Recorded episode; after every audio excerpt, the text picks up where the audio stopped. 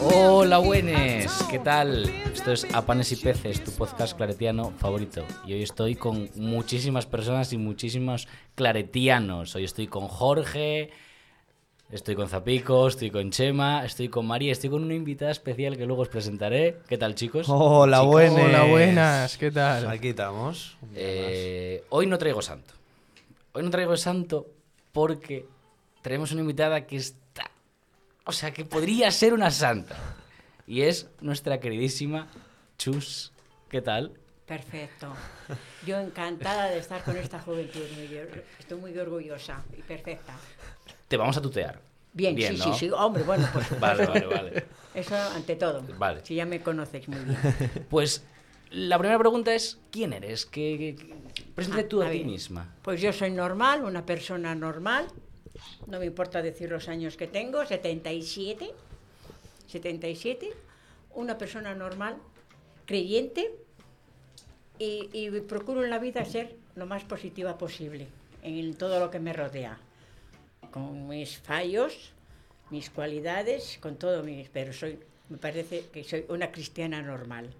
Muy amante de mi parroquia, aunque no soy coopero en muchas cosas por las circunstancias, pero muy, muy amante de mi parroquia y del corazón de María, del colegio, de todo. ¿Hace cuántos años que, viene- que llevas en esta parroquia? Desde que se fundó, desde que se fundó, yo me casé en, el, en la Asunción y tengo un hijo que me casé en junio y nació el, el- otro en mayo.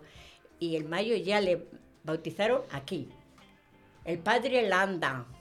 Uf, yo no lo conozco.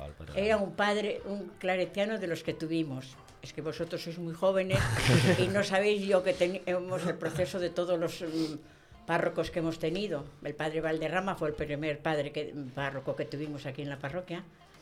Y luego, pero el padre Landa fue el que bautizó concretamente al padre de María. ¿Quieres decir algo, María? Por alusiones. María la tenemos aquí de Sí, fondo, sí, lo que pasa es que no tiene que es Luis Miguel. Y si tuvieses que definir a Dios, Ay, adiós. Es muy difícil si lo consideras como persona. esa era la pregunta. Pero hay que ver a Dios en las personas. En las personas. Yo no me considero mojigata. Soy muy. muy me ha, me ha coincidido de estar antes del Concilio Vaticano II y soy muy de Concilio Vaticano II. Veníamos a la Biblia aquí con el padre Serafín Gancedo, también del Corazón de María, y a partir de entonces comprendí muchísimas más cosas. Pero muy bien. ¿Y notas diferencia entre quién era Dios para ti en tu juventud y en tu niñez a quién es Hombre. Dios ahora en tu segunda juventud? Si me remonto a mi educación, pues muy distinto. La educación de todas las que tenemos nuestras edades era muy distinto, distinto. Eran miedos, que es lo que ahora pasáis de todo lo contrario, que a todo lo, lo- lo- lo notáis normal y no hay miedos a ninguna cosa. Entonces el miedo era lo que nos hacía, quizá, pero gracias al miedo somos ahora lo que somos. O sea, que vivéis la fe desde el miedo. El miedo, el miedo en el sentido. El sexto mandamiento, que yo eso hablo con todo, con padres y párrocos y con madres de familia, con todo. El sexto mandamiento era superior, entonces, al amor al prójimo. Y ahora lo concibes distinto. Total. No, no, no es que lo concida yo, es que mis ojos lo ven. Y en las Eucaristías, Ah, bueno. ¿cuál es el momento de la Eucaristía que tú más intensamente vives? Cuando canto, canto fatal. Pero hay una canción que dicen que el que canta dos veces reza, porque pues es verdad. Yo canto fatal, pero canto. Pues como yo. Pero yo canto mal, mal, mal. Pero, pero a ver, el cantar. Pero con y al- ilusión, ¿eh? Y alto. Y alto, Pero y no alto. vamos a cantar solo aquel que tenga voz y tenga, eh, eh, lo entienda. Yo es que tengo orejas, no tengo oído. Entonces, pero ¿qué importa? Canto. Y canta, y en casa antes cantaba mucho, ahora me doy cuenta que no canto. O sea que algo se amarga ahí por ahí. ¿Y tú crees que se está perdiendo esa ilusión por ir a misa, por Mucho. cantar? Bueno, es que los de mi generación vas viendo tu gente que éramos la iglesia llena de mi edad y ahora va bajando, bajando, bajando. Y no, aquí lo que me da pena es que no hay cosa nueva, que no se renueva.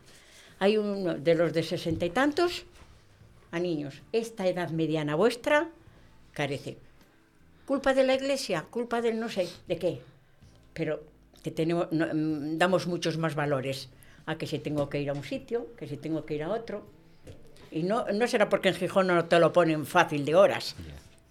El otro día una, se- una señora me- nos decía en misa, en la iglesia del corazón de María hay gente mayor y hay mucho joven, pero no hay gente de una edad media de 30, 40 años, 45, 50. En la edad que están educando a sus hijos y no están allí. ¿Y por qué crees que puede ser eso? Mm, Porque esa es la generación que habéis educado vosotros. Por supuesto, ahí tenemos que decir mía culpa. En eso hemos fallado mucho. Somos la generación, lo sabéis, vosotros habréis oído a lo mejor a vuestros padres que somos la generación del sándwich. ¿No? Hemos tenido que decir amén, lo que os dije antes, el miedo, amén, a todo. Y ahora, sin embargo, tenemos que decir amén a nuestros hijos y a nuestros nietos, a todo. A ver, no decir amén a todo, es que, es que ha cambiado tanto que no te puedes, por muy abierta que seas. ¿Y los padres, tú crees que han cambiado? Los padres de o sea, los curas, quiero decir, ¿eh? Mm, bueno, yo, a ver, Que los no, padres también, no, supongo. no, yo porque en el corazón de María, que te digo que ha sido el mío, cuando he tenido problemas con alguien, no he, he tenido problemas, he ido a hablar como amigo. No he criticado nunca lo que han hecho. Cada persona es cada una, la manera de sentir. Vosotros, si os remontáis a la historia de la parroquia esta, tuvimos una época muy, muy confusa, muy así, cuando había muchos problemas en el corazón de, en Gijón, pues había aquí dos padres que vinieron que no abrían la iglesia, no tenían la- querían abrir la iglesia. Había dos tendencias, la, antes del Concilio Vaticano los que querían eh, una persona para rezar el rosario, no un sacerdote, no un seglar, y otros pues que decían que podía ser un seglar. Hubo un choque a nivel entre ellos, la jerarquía, ¿eh? Y aquí en esta parroquia fue muy gordo, muy gordo. Pero me decepcionó que fuimos a una reunión que tuvimos eh, arriba en el coto, que son las, no las dominicas, no cuáles son las otras. Bueno, que nos vino el obispo, entonces el Tarancón, habréis oído hablar, y yo dije, pues si esto pasa entre, católicos creyentes, no me extraña que, que haya otras cosas entre los no creyentes, porque no tenía, no, Y tú, no- o sea, a veces nosotros muchas veces lo hablamos, que en la gente de vuestra generación hay incluso una competencia por demostrar quién cree más. Es decir, piden gente para las ofrendas, como esa competencia. No, ese- cuatro gatos hay para las ofrendas. Si van pero si son siempre las mismas. No, no salimos, no cooperamos por, por, mm, porque te dan ni para la lectura. Siempre son las mismas. Mira, te doy una anécdota. Yo, sabes que vamos a Zamora. Sí. Y yo en Zamora, lo curioso, leo en la iglesia. ¿Y te gustaría leer en esta iglesia? He leído cuan- cuando era catequista o cuando he venido con, con los míos pequeños a alguna fiesta que teníamos que participar, padres o algo así, pero con unos tembleques como si...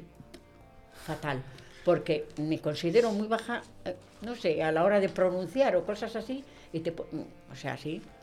No, no, no, hay cooperación que va, no hay cooperación, y no me extraña que a veces hasta se desmoralicen. ¿Y crees que no hay cooperación porque nosotros o el resto no queremos entrar o porque los que ya leen o los que ya preparan... No, no, no, no, no. Yo no creo que los que lean o preparen sean hasta ese extremo de que hagan guetos, ¿no? Por Dios. No quiero pensarlo, ¿eh? Santos, no, no, hijo. Bueno, Lo- bueno. Los guetos y las capillas las odio. Las capillas. Capillitas. Cuando hacemos, yo considero capillitas eso. Pues este amigo, estos aquí me vienen muy bien, Ah. yo me cierro en, esa, en ese grupo. Gueto, es una capillita. Y con los otros, aunque sean de la misma época, te das cuenta, ignoras muchos problemas de los de que están a tu alrededor y son de, y son de tu generación, incluso de tu colegio, incluso de tu clase. Sí, eso es verdad. Y ya, para ir acabando la entrevista, tenemos... Esta es la pregunta más importante. De mi vida. ¿Nos podrías dar la receta de las rosquillas? Perfecto. Perfecto. ¿Quién la tiene que dar, María o yo? Hombre, tú no. Bueno, pues es muy, es muy básica. ¿Que no la dé? Ahora María le está haciendo Está por detrás ge- gestos de gestos no. de no, no, porque me lo no, dice en no. broma, me le, lo llevamos, no se lo llevamos diciendo preguntando toda la semana, oye, ¿pasa algo si, si le preguntamos por la receta? Y ella, no os la va a dar, no os la va a dar. ¿Por qué no la iba a dar? Sí, cariño, no, no- nada. Nada. Ojalá la hagan en casa y un día sorprendan a, su, a quien esté, a su compañera, a su amigo, a su madre. Fíjate tú si vas un día y llegas a tu madre y la tienes con una receta. Vamos, vamos. Salte. Igual, igual hace 20 y le da dos luego. Mira, salieron dos solo. A ver. Ingredientes, pero no digas cantidades. En, en ah, bueno, no, no, no. Hay que decir cantidades porque es la más fácil para, para sacarlo para el que no sabemos. ¿No acabas de escuchar que no hay que hacer guetos? Hombre. Claro, tú estás ahí en Claro. tu gueto con tus hay rosquillas que, muy hay que decir cantidades, porque la cocinera, cocinera empieza, echa esto, a cuando te parece, no. Unas cantidades y bajando, basándote en esas cantidades, una taza de la de café. De- no la chiquitita, chiquitita, otras que hay varios tipos de café. Una taza. Es un huevo por una taza de, de esas de café, de azúcar y de aceite de girasol y, cuan- y echas un poco de leche, raspa, mm, limón, ralladura de limón, ya sabéis que tiene que ser solo la cáscara que no intervenga Sí. eso, y un chorrito de anís. Un chorrito. Un chorro, sí, media, me- media de la taza esa que Vale. te digo. Eso, por ejemplo, para dos huevos. Vale. El próximo día vamos a traer. Voy a traer rosquillas el próximo día, os lo prometo. A ver qué tal salen. Y luego la, la harina, no te- eso es lo que no te puedo, os puedo decir, la cantidad, porque cada, cada mm, harina admite una cantidad, pero tiene que ser, lo vas juntando y luego toque el que lo puedas trabajar y que las manos te queden libres. Perfecto. Vamos, libres, limpias. Que no se pega las No se manos. pega. Y luego yo, ¿cómo las hago? Hay algunas de otra manera. Hago así un churro, churro junto y a la Y- sartén, con aceite de girasol. Y, Claro. y nada más. Y a disfrutar. Mientras tanto, Chema ya ahorrándose trabajo de no escucharlo luego, apuntándolo Apuntándolo ahora ya. Sí, sí, sí. Y si algún día las hacéis, hay montones de mane- maneras. La otra abuela de María las hace que no son totalmente distintas a mí, pero es que... Peores, ¿quieres decir? No, no, no, no. A ver, no, lo sabe ella. Cada uno decimos, es que mis rosquillas, y vosotros las conocéis porque siempre, de siempre, cuando ha habido que llevar algo, la- nos hemos juntado, siempre pida, pues tú qué llevas, pues tú, pues rosquillas. Claro. Y, ah, desde pequeños estos y de pequeños mis hijos, ¿eh? Siempre en fiestas del colegio, allá, con, hacer rosquillas. rosquillas con bandejas de rosquillas. Porque me era más fácil que comprar esos saladitos. A veces he dicho tortilla de patata, pero bueno, la mayoría, la mayoría son... Como los bollos preñados de Chema. Sí, que Que los hace, legendarios, además. hace Chema hace unos los bollos días. Sí, sí. preñados. Ojalá bollos- vayáis a unas convivencias con Chema para probar sus bollos. La- en preñados. los bollos preñados también hay gente que los hace muy ricos. Y es bien fácil. es bien Chema, fácil. Chema. M- la con la harina, montando, vamos, la masa que esté eso y meter Sí. chorizo y al horno. Da Bueno. menos trabajo que estas, pero estas no dan trabajo ni nada. ¿eh? No he tardado hoy unas que he hecho que he traído yo ahí, que no las has probado. Ya, ya. Bueno, nada más. Eh, nada, te voy a hacer escoger entre, entre cosas, ¿vale? Te voy a... Tú tienes que escoger. ¿El pueblo o Gijón? No, Gijón. ¿Sí? Hombre, a ver, tiene, tiene sus peros y sus contras. En el pueblo, por más desgracia que sea, cada día es menos. No hay, no por la gente, porque yo hablo con las piedras. Yo, para mí no hay, el pueblo es muy pequeñito, pero, pero no tengo a nadie enemigo ni, ni nada. Toda la gente me conoce y perfectamente. Pero para estar siempre, no. Tienes que recurrir a, la- a médicos, a un montón de cosas. Ahora, si yo me tengo que, mm, me, me dan la decir, pues sí, me voy para el pueblo. ¿Carne o pescado? Mm, carne. ¿El padre Juan o el padre Germán? Por favor, Juanillo. Juan. No, a- eh, perdón, a Germán no lo conozco, no puedo opinar. Ah, vale, vale, vale. No, borrarlo si queréis, porque no lo conozco, no puedo opinar. Otros padres mucho, los les he tratado, pero el padre, el padre Juan no. ¿Qué prefieres, la Pascua o la Ah. Navidad? Yo ahora quizá la Pascua, porque la Navidad estoy un poco tristona y tonta. ¿Que se vacíen las iglesias o tener que vivir en Segovia? Ah, por favor. güey. No, no, que vi- vivir en Segovia, porque vaciarse las iglesias no, hijo. Pero Segovia es muy feo, ¿eh? Es preciosa. No, no, Segovia. ¿Segovia? Mira, entonces tú no irías al pueblo que vamos nosotros. No tiene ni un encanto. Pero para mí tiene un encanto. Bueno, Y, y Segovia, tú a cualquiera, tiene una catedral divina, unas calles divinas. Y en ese acueducto, y ya. pero si... Pero Y un es- kiosco donde empieza el Escucha, acueducto. si vives alrededor de, de- Vives en Gijón y de nada te sirve los que viven en la calzada no vienen para acá y, y nosotros que vivimos en esta zona no vivimos... Nos ignora Es todo. que no nos gusta Segovia, nosotros nada. Pero, Es- ¿qué, qué habéis hecho a Segovia? Nada, es que pero nos cae es mal. la primera vez en toda la temporada, en toda la historia del programa, que alguien le discute a Santos la Al- faltada diaria a Segovia. algo- algo a favor de Segovia, Además, sí, se la discute. Y la provincia discutida. divina. Vaya, pues, pues nada. Tiene unos alrededores preciosos. Si te quieres ir a, a- a la, a la granja, al río frío, las- la sierra, pueblos preciosos. Bueno, todo esto lo cortamos luego. Eh, y ya el último. Escoge entre uno de tus nietos. Hoy. Ay. ¿Quién es el nieto favorito? Donde pica, ¿eh? Mm, tienen un encanto. No, no, no es por meterme, no. No quiero, no. Venga, pues di algo bueno de cada uno. Ah, bueno, pues ah, empiezo por Alberto. Venga. Alberto, Alberto que es el mayor, claro. Empiezo por Alberto. Pues sí, pues muy, mm, ha sido, los he cogido de tres años. Y entonces muy bien, ha sido un niño que no me ha dado problemas, no nos ha dado en casa problemas de- ninguna clase. Entonces lo haces querer. La segunda María, pues un sol. Además se llama igual que mi madre, que todas las hijas que tuvo, ninguna le pusieron solo María ni nietas. Tuvo que ser una bisnieta, María. Y es un sol. Tampoco dio problemas, no lo está. Muy bueno. Y tengo otro, de los que conocéis vosotros, Jorge, que también empieza a ser muy cariñoso. Ayer, ayer antes de ayer que estuvo en casa me dio un beso cuando se marchó. ¡Aleluya! Mí. y luego tengo dos en Oviedo, hoy en Avilés. Oye, yo para mí los, los quiero con locura, pero ¿cómo puedo? mm, mm, de- no, no tengo la vivencia, la tengo vivencia como, como nietos, pero no como, como vivencia de estos O dos. sea, que les quieres menos. Distinto. Menos, claro, sí, sí. Es que esto es- dice que conociendo a la gente puede ser que odies a una persona, pero la quieras más. Sí. ¿Cómo vamos a poner en una balanza en el caso de Alberto y María con nosotros? Claro. Inconsciente. Ni a la hora de estudiar. El otro manda que se marche, que está con su madre y su padre. Pues nada. Eh, ¿qué, qué? quién va ahora? Quien quieras. Venga, pues, quieras. pues que venga aquí la sección de Jorge.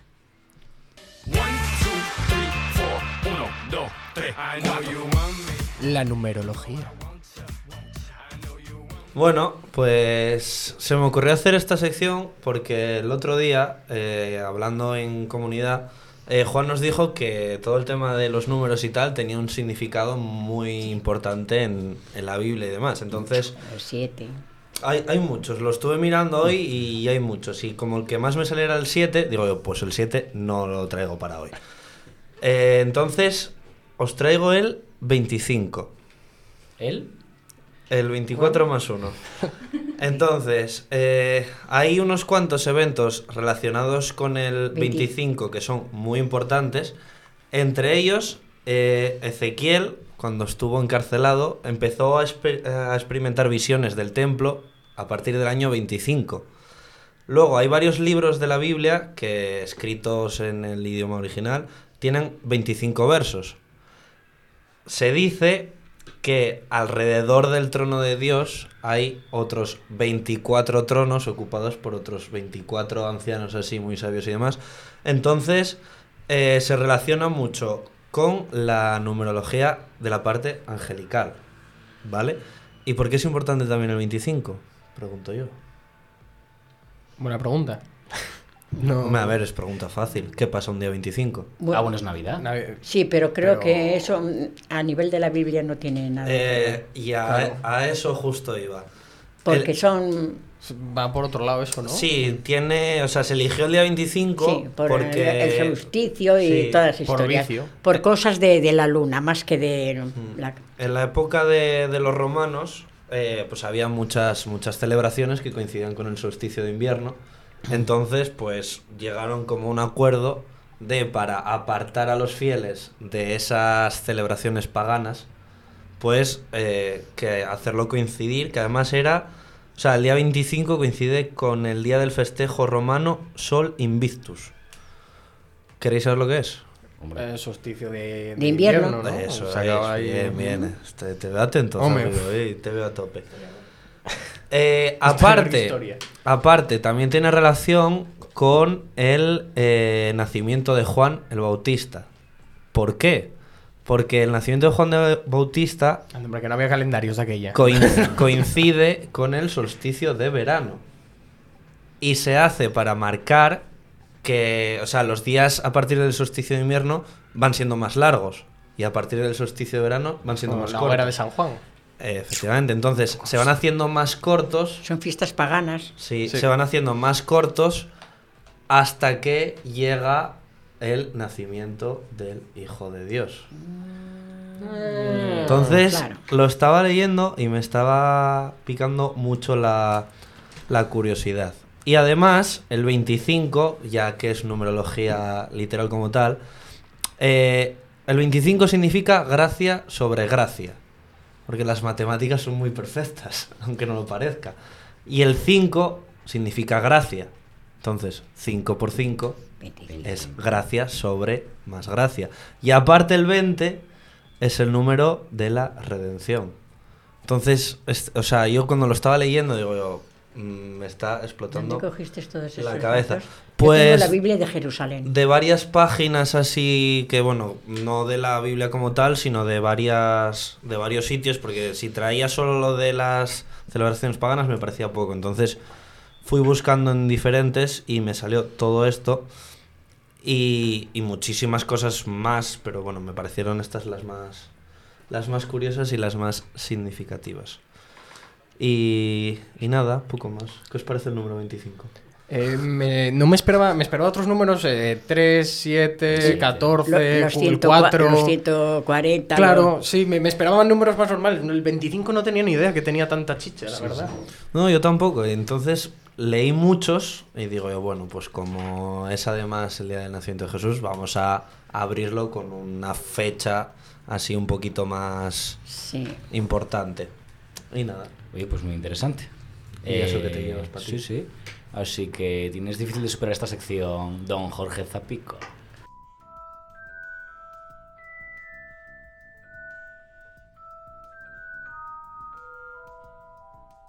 Curiosidades muy curiosas.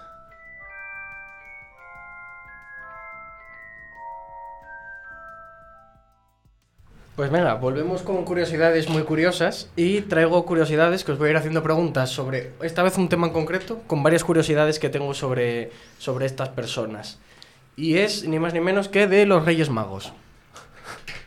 Los Reyes Magos. ¿Cuándo creéis que es eh, la representación más antigua que aparece de ellos? Espera, espera, si hay algún niño escuchando el programa que, No, que, que no lo escuche. ¿No? Porque- No, no, que lo escuchen, no hay ningún problema. Vale, vale. En realidad creo que eran sabios solo. No eran reyes. Por ahí vamos también. Y no eran tres, Eh, ¿no? Eran, Ahí aparte eran, eran como Nosotros astrólogos o algo así, por- ¿no? Ahí vamos, a- ahí los vamos colores por, lo- por los colores de la humanidad. Sí. Claro, esa es la cosa. ¿Cuándo, ¿Cuándo crees que fue la primera representación? Mm, en el...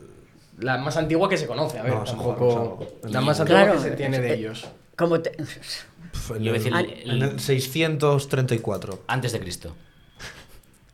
Un profeta. No, no, no. claro, un profeta que El no- profeta. Malaquías. Os digo, en Rávena, siglo VI, y hay eh, tres... Ay, bueno, siglos Ah, o sea, cu- Siglo VI, cuando se empezó a sí, sí. escribir cosas de posteriori. Claro, Estuve ahí. Que estuve situó ahí, los tres son blancos. Anda. Anda. Serían morenitos. Los tres, no, no, no, tres blancos, porque ahí seguimos a otra curiosidad que eh, dejó escrita después de muchos estudios Benedicto XVI en el libro. ¿Qué pasa? ¿El micro? Que te acerques. Ah, me acerco, ahí me acerco. pe- pegado al lado. Lo pilla bien, eh, tranquilos.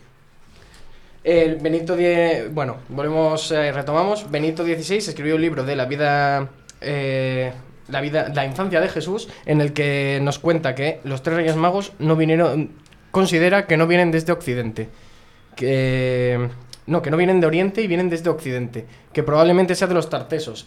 Conclusión, Los tartesos estaban en Huelva, Sevilla y Cádiz. Los Reyes Magos eran andaluces. Bueno, ¿por cuánto? Esa es la conclusión a la que podemos llegar. con Pero esto. eso está probado. No. Sí, sí, sí. Eso es un libro y unos estudios que hizo Mira. Benedicto con toda la información que tiene y cree que podría venir de ese lado. Es una teoría que se maneja.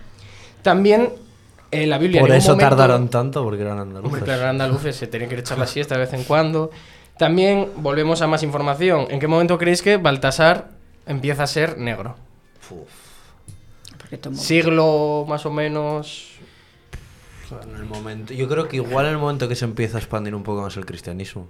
En plan, de como para hacer sentir en África que ellos también pueden ser, no sé, el siglo ya Sí, no porque, sé, pero... porque era un continente un poquito... Claro, pero un poquito, no sé. Pues claro. Sí, sí, perfectamente. Siglo, die- eh, siglo XVI, se descubre el siglo antes, se descubre América, empiezan a ver que hay continentes, que hay gente diferente. Y ahí empezamos con la inclusión social. Empezó en el siglo XVI. Pues hasta el, Vamos de siglo, modernos, hasta ¿eh? el siglo XVI, Baltasar Era no blanco. Era blanco. ¿Y hay Y- algún tipo de No, no. constancia que se llamasen, que se llamasen así? de hecho, los, los tres nombres vienen de, de otros textos apócrifos mucho más tardíos, porque en Ah, ningún momento en la, Biblia, en la Biblia solo se les menciona en Como el Evangelio de San Mateo. Y ni se dice ni que eran, ni que eran reyes, Ni que eran ni que eran tres. De hecho, se, se cree que incluso eran Uno- doce. Unos magos. Y que, y que eran, sí, unos magos, que eso, lo de magos que decíais antes, Que eran astrólogos, una- ¿no? Algo una mala así, traducción. algo- mala traducción de, No- de- de- no del arameo. cortar por si acaso es una barbaridad. El planeta, eh, el cometa Halen Hmm. está demostrado Sí, que, en coincidió. aquella época pasó y que siguieron ellos al Que- cometa Halen. eh, Claro. Oh, Dios. Que esa estrella que se movía es el cometa que, Que se, se, veía. mueve ahora, cada, lo vemos cada 70 años o cada Sí. no sé cuántos años. Hace ahora Sí, sí, sí, sí. 15 o 20 que se vio, estuvo mucho tiempo, se veía perfectamente en España. Perfecto, el perfecto. Se veía perfectamente en España, El planeta. concretamente en Andalucía. Casualidad, no lo creo. Porque No lo sé, estaba mira. despejado y se veía Claro. mejor. Y, y astrólogo viene de. Se cree que son unas malas traducciones del, que- del arameo, que astrólogo significaba cualquier hombre sabio era astrólogo, y luego de cambiar de arameo a hebreo, hebreo, griego, griego, latín. Uf, se fue perdiendo hombre, ahí. Hombre, raro es que ponga cosas parecidas. El- es el teléfono escacharrado de, de los la- idiomas. de las es traducciones, La, sí, la sí. torre, la torre de Babel es esto. Imaginaros el que siempre ha tenido eso, que eran tres reyes en aquella época y todo, y, y basó su fe en eso. Y ahora te viene con esas teorías. No. Yo, es a veces es mejor ser analfabeta. Sí, porque ahora- Créate, mm, mm, la fe tuya que no tenga que ver tanto en, ese, en esos datos. Es que una vez nosotros tuvimos una reunión de comunidad en la que se nos exponía, o sea, primero como que nos pedían qué sabíamos sobre la Biblia, qué sabíamos sobre la vida de Jesús, nosotros expo- exponíamos lo que sabíamos y nos decían, vale, pues de esto el 75% es mentira. O sea, lo que... No es, no es verdad. Claro, o sea, porque la fe va mucho más allá de eso. La fe es otra cosa totalmente distinta. Bueno, la fe. No me digas nada del Antiguo Testamento. Bueno, claro, eso ya... Claro, claro. Yo los seis o siete años que vine a la Biblia, to- todo el tiempo haciendo preguntas. Que ni hablar. Es imposible que Dios justo, un Dios justo, como decimos que Dios es amor, pero es la manera de explicar y de, mm, de aquella época, aquellas generaciones, la manera que tenían de explicar. Y a mí me quedé patilifusa cuando me dijeron que el último, mm, creo que me entendí yo así, que el último mm, libro del Antiguo Testamento que se escribió es el que está el primero, el Génesis. Hostia, eso no sabía que había sido... Sí, sí. Sí, sí. el- no, pues ya te digo, veníamos a la Biblia, a mí me encantaba. Ahora no hay nada de eso, pero me encantaba porque luego nos daban y- sí, los años y de todo. Y vaya, eh, pero lo sabías. Era simplemente para comprender las verdaderas barbaridades, porque los católicos, apostólicos y romanos, sabes que antes no veíamos. La Biblia era un libro casi que no, no- en ninguna casa lo había, no lo habrá ahora, pero entonces es que solo lo tenían los protestantes que te están dando constantemente en películas y en todo, cif- mm, vamos, expresiones y todo. Sí. El Antiguo Testamento, leyéndolo, no siendo los proverbios y cosas más, eso, para mí, para mí fe. Eh, último dato curioso para cerrar esto rápido, que me parece muy interesante. Eh, 65 películas que se han hecho en las que salen los Reyes Magos, en todas Baltasar es negro, excepto en Benur, que aparece un Baltasar blanco. En Benur, concretamente. Ah, pues- Única que aparece. Y Benur, mira que es famosa. Joder, y larga. Y larga. larga. Oye, pues ojo, muy interesante eso, ¿eh? Y nada, pues eh, para irnos ya, porque además se nos está quedando sin batería el portátil, con lo cual tenemos que apurar. Vamos con las recomendaciones. Así que nada, contadme un poco qué, qué- qué queréis recomendar a, a la gente, a los oyentes de este programa. El ajo en polvo. Eh, mm, estoy Pues me gusta, El ¿eh? ajo en polvo. Además, Es- súper rápido es- para usar y da mucho sabor. No Ah, me- También hay otro método. Tú haces ajos, ajos los picas bien, picaditos. Claro, pero así ya te ahorras eso. Para, para hacer algo así rápido y que vayas pero, tú y... pero no es el mismo sabor. Ya, hombre, ya. Pero bueno, Pero que para te- salir que- de un apuro... Para quitar de apuros, te voy a decir Claro. para quitar de apuros. Ajo, picadito, muy picadito, lo metes en un... Eh, vale, después de este pitidito que acaba de sonar, eh, me quiero eximir a todo el equipo que está aquí de la culpa de esto porque quiero que la persona que es la responsable de lo que acaba de pasar, de la cara, eh, por favor, Chema. O la voz, en este Eh, Fíjate que llevo todo el programa sin micro, me han pasado un micro para que intente defenderme, esto no tiene defensa. Antes de entrar por la puerta ya me he dado cuenta de que no había cargador para el portátil, error número uno. Pero aún así lo hemos intentado con el porcentaje de batería que quedaba y hemos llegado a la mitad de las recomendaciones.